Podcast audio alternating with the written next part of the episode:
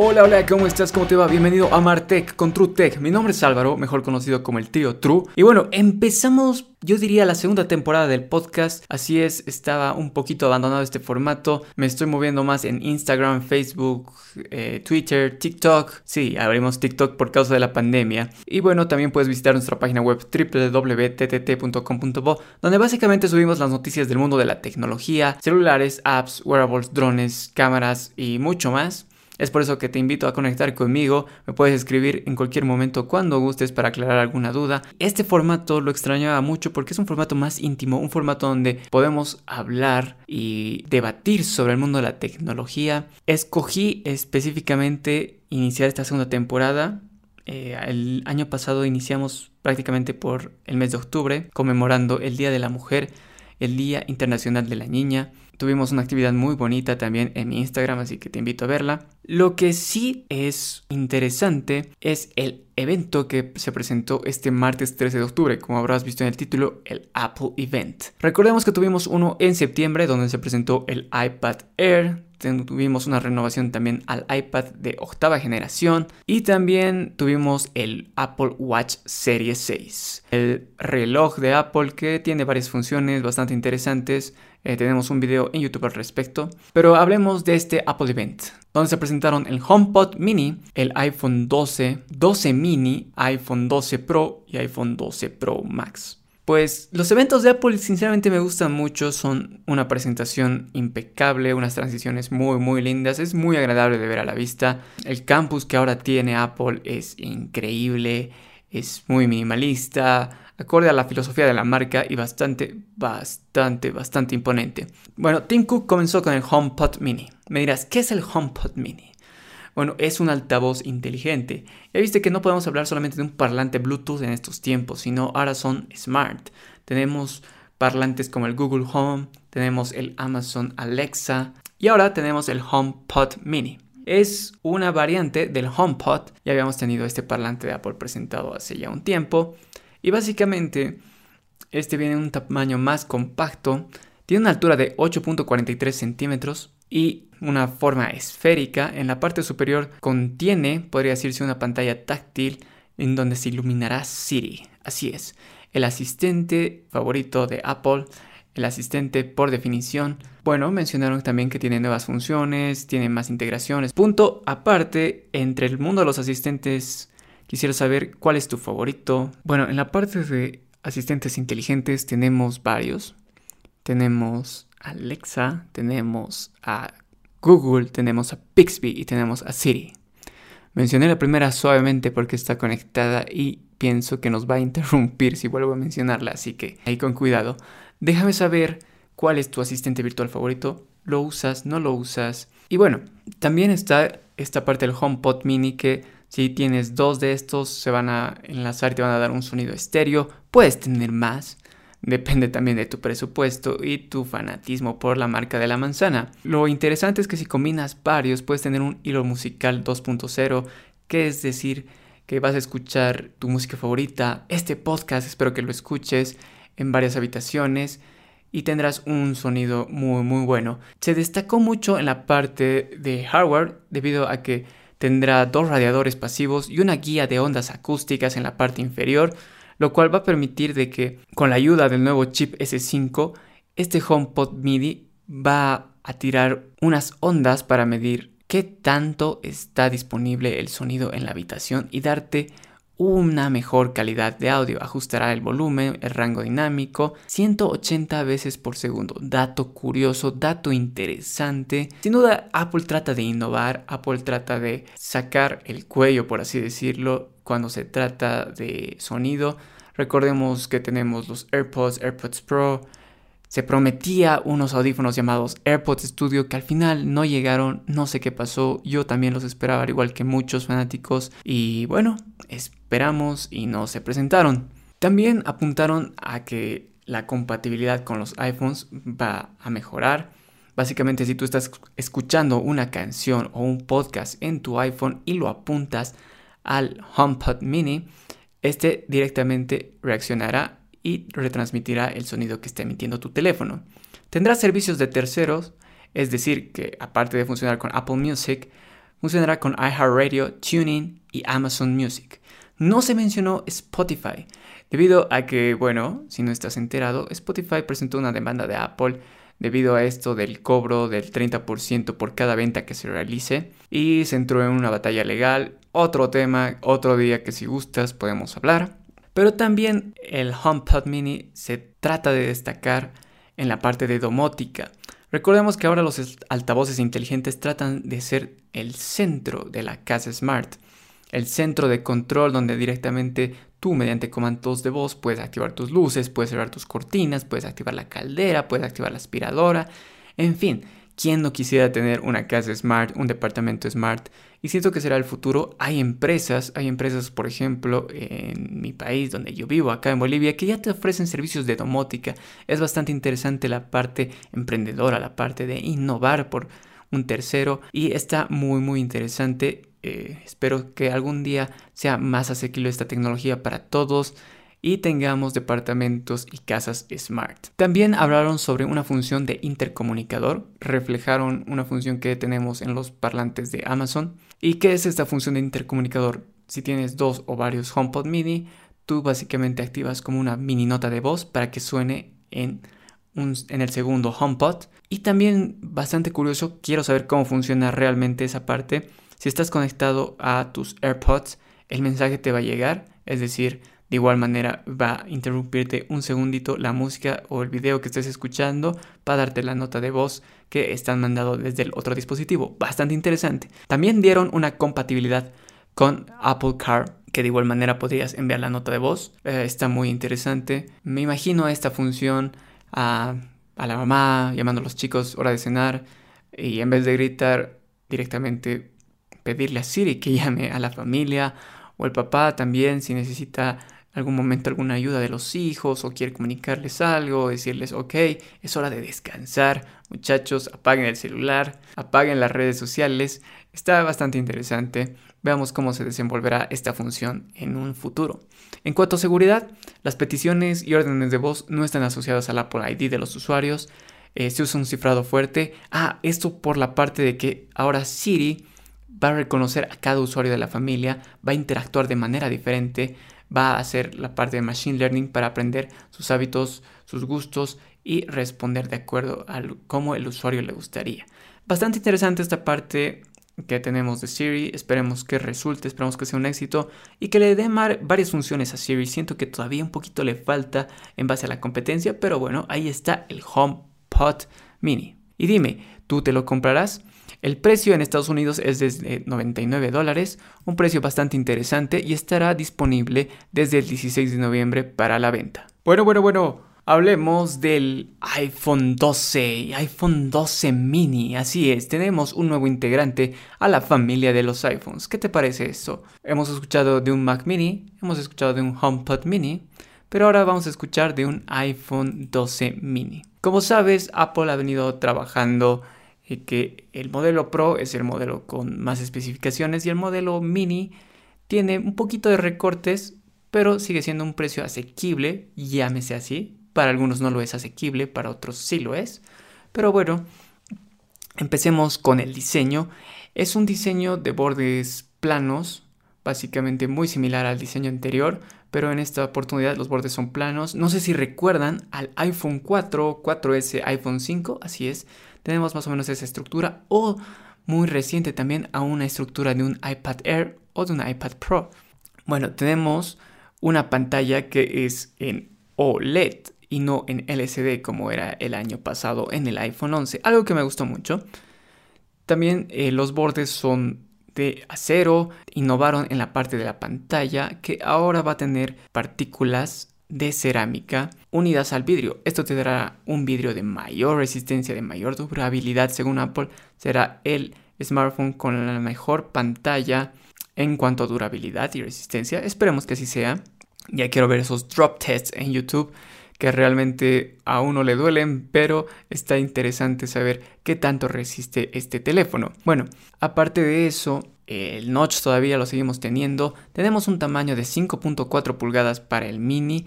Un tamaño interesante porque hay usuarios que les encanta los teléfonos de pantalla grandes, pero también hay usuarios que prefieren un teléfono de pantalla pequeña. Y bueno, estaban un poco preocupados al no encontrar un iPhone, no necesariamente un iPhone, pero un teléfono de 5.4 pulgadas a 5.8, yo diría ese estándar, porque les gustan los teléfonos pequeños y bueno, el iPhone 12 mini parece ser que va a abarcar ese mercado. Recordemos que su pantalla es Super Retina XDR Display. Es una pantalla muy muy muy brillante Tendremos el procesador A14 Bionic, también tendremos una doble cámara con un lente gran angular de 12 megapíxeles, una apertura de 1.6, un ultra gran angular de 12 megapíxeles con 2.4 de apertura y un ángulo de visión de 120 grados. Ok, no me quiero tratar de poner muy técnico en el podcast, a algunos no les gusta, a otros sí les gusta, pero en sí tendremos un lente principal y un lente que te va a permitir aumentar el campo de visión de tus fotografías, por así decirlo. El gran angular me gusta mucho para paisajes.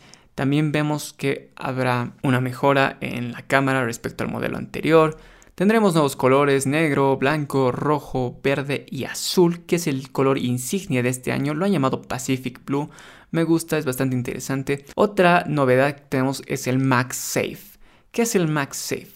Es un anillo magnético en la parte posterior del teléfono que mejorará la carga inalámbrica y además adaptará nuevos accesorios. Me gustó mucho la parte de estuches que básicamente se integran al iPhone de manera magnética. Con un clic y un clack, listo, ya lo tenemos. Y también presentaron una billetera. Esto abre un mundo para accesorios bastante interesante por parte de Apple. Y bueno, veamos cómo resulta. También se dijo hoy que estoy haciendo este podcast 14 de octubre que no afectará a las tarjetas magnéticas. Recordemos que no puedes poner nada imantado a las tarjetas de crédito, de débito, porque pueden sufrir eh, un malogro y no pueden reconocerlas después los cajeros o eh, las máquinas ATM. Entonces eh, Apple habló sobre este tema, que no les pasará nada a tus tarjetas de crédito, tu débito, pero yo creo que sí serán afectadas, por ejemplo, las llaves que son con tarjeta de un hotel. Así que a tener en cuenta ese pequeño detalle mejor en el bolsillo y no eh, con, con la billetera del iPhone. Y bueno, un tema que destacaron también fue la incorporación de la tecnología 5G. Recordemos que hasta la fecha ningún iPhone tendría esta tecnología para los que vivimos en Latinoamérica, lamentablemente no podríamos disfrutar de esta tecnología. En Estados Unidos ya las conexiones 5G van avanzando, en Europa también, por la parte de España, la parte de China también, pero principalmente el mercado latino todavía no tenemos. En México ya se están empezando las tratativas, en Uruguay, si no estoy mal, ya tenemos un poco de 5G. Ahí si nos está escuchando los amigos de Uruguay, nos cuenten qué tal va la movida del 5G. Pero bueno, es un tema que realmente destacó mucho Apple por la parte de la velocidad de conexiones, tienen alianzas con Verizon y dato interesante, por ejemplo el iPhone 12 mini está a partir de los 699 dólares, pero si lo compras de Verizon o ATT, si lo compras de Sprint o desbloqueado de fábrica, como muchos lo queremos, costará un poquito más, costará 729 dólares. El iPhone 12, eh, que tiene las mismas características que el 12 mini. Básicamente la diferencia es que tiene una pantalla un poquito más grande de 6.1 pulgadas, pero básicamente tiene la misma cámara, la misma pantalla, el mismo display, el MagSafe, todo, todo, todo igual. Y algo que anunciaron, se veía venir, era que no tiene el cubito de carga, ni los audífonos. Los audífonos no veo mucho problema con el puerto Lightning básicamente uno no sé si los llegaba a usar o si los usabas. Muchos tiran por los AirPods o por un audífono Bluetooth de su preferencia, la marca que sea. Pero sí, el cubo me parece una jugada como que un poco polémica que va a dar mucho que hablar. Pero Apple decía que había muchos, muchos cubitos de carga, muchos conectores a pared. Ya en el mundo que tú ya básicamente tenías dos o tres y Básicamente quieren reducir la huella de carbono en el medio ambiente. Es por eso que redujeron el tamaño de la caja. El tamaño de la caja es muy, muy, muy planita. Solo tienes el iPhone, eh, la garantía, el manual de usuario, las calcomanías y el cable USB-C al. No tienes más. Y esto también les beneficiará a ellos ya que podrán meter más iPhones dentro de eh, los camiones distribuidores, dentro de sus tiendas, de sus almacenes. Es un gana-gana para Apple, pero es un gana-gana para el usuario. No lo sé. el tiempo lo dirá. Y bueno, con lo del MagSafe también se incorporó varios accesorios de carga inalámbrica. Eso es un poco la filosofía de Apple. Eso es para mí entender el porqué de la eliminación del cargador. Cómprate un cargador de carga inalámbrica y si al año cambias de iPhone o a los dos años, igual no te vendrá con el cubo, pero ya tienes tu cargador de carga inalámbrica, tu estación de carga inalámbrica. Está tirando mucho a eso Apple por la parte de minimalismo, por la parte de liberarnos de los cables. A algunos les va a gustar, a otros no, pero para gustos y disgustos, ¿quién soy yo? Y bueno, por último es hora de hablar de los más grandes, el iPhone 12 Pro y el iPhone 12 Pro Max. Tienen un diseño similar al iPhone 11 con la variación de los bordes que son planos, de acero inoxidable, tiene vidrio con partículas de cerámica igualmente, eh, tiene dos tamaños, 6.1 y 6.7 pulgadas, así es. De 5.8 se pasó a 6.1 y de 6.4 se pasó a 6.7 pulgadas. Eso me gustó. También tenemos almacenamiento de 128, 256 y 512. Al fin, al fin Apple dejó atrás el de 64 en la versión Pro, en las versiones normales. Sigue todavía tirando el de 64, algo que no estarán muy felices muchos consumidores.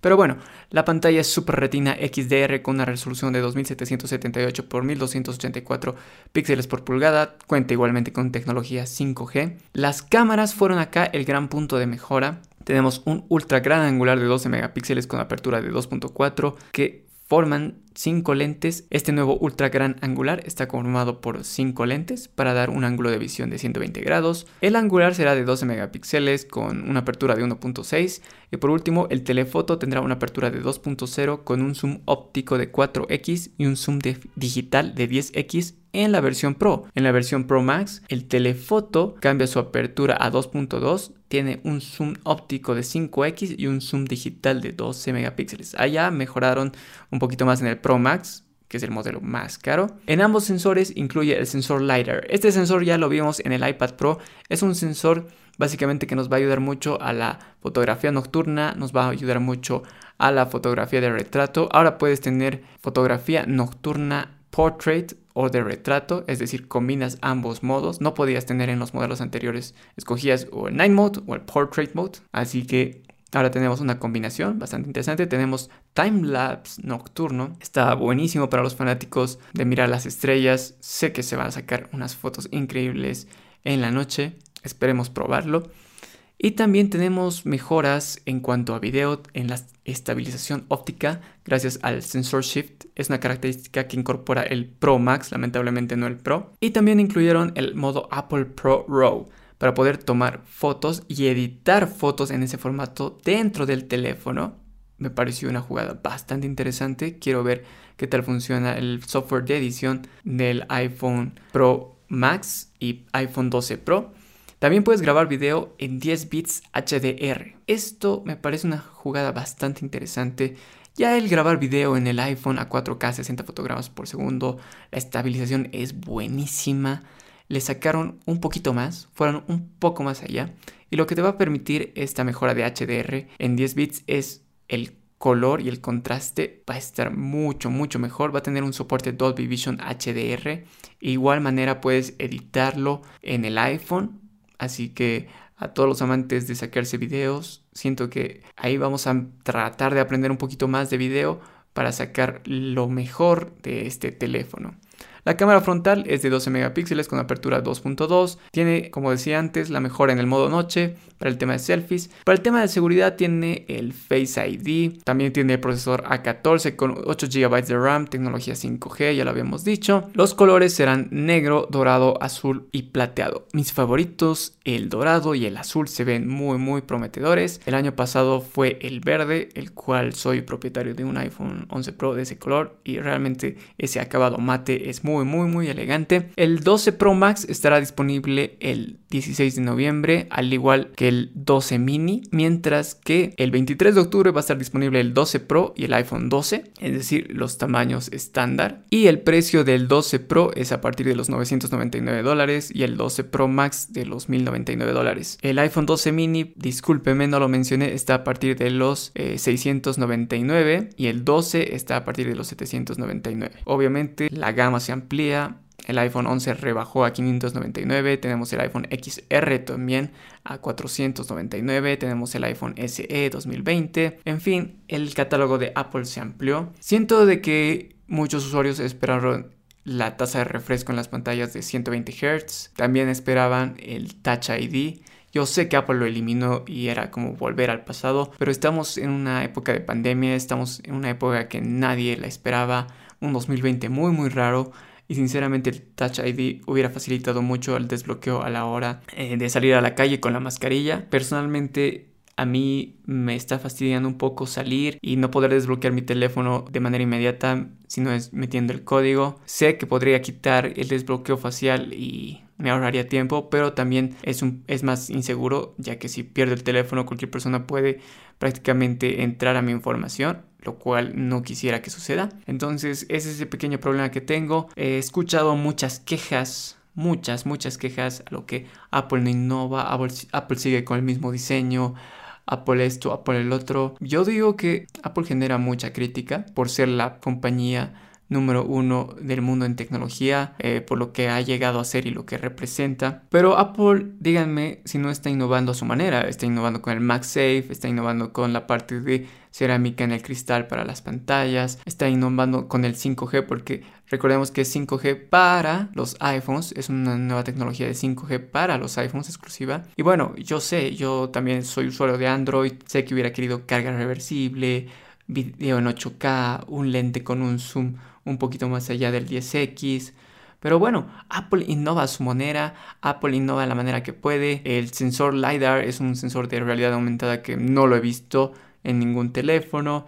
Entonces, cada uno tiene sus gustos. Eh, la parte del sistema operativo, recordemos que iOS brinda gran cobertura y tú sabes que en septiembre te va a llegar la nueva versión de iOS, sí o sí, si tienes por lo menos un teléfono de hace cuánto, 3, 4, 5 años. Últimamente el iPhone 6S fue el que recibió la actualización de iOS 14, un teléfono ya de varios, varios años. Entonces, la experiencia de software es muy, muy distinta a la de Android. Respeto y también me gusta Android, pero también para los usuarios de ah, iPhone la experiencia en iOS es muy distinta, es muy difícil compararlas, ponerlas tú a tú. Bueno, espero que hayas disfrutado este episodio. Yo también lo disfruté mucho, me gusta mucho el podcast, esta forma de comunicarnos es para mí muy muy divertida, muy relajante, saco todas mis ideas, saco todo lo que llevo adentro para expresártelo si lo compartes o no lo compartes. Te agradecería mucho hacerlo desde el marco de respeto. No te olvides contactarme en mis redes sociales, me puedes escribir para preguntarme cualquier cosa sobre tecnología, si estás pensando en comprarte un nuevo teléfono o qué teléfono podrías regalar para Navidad.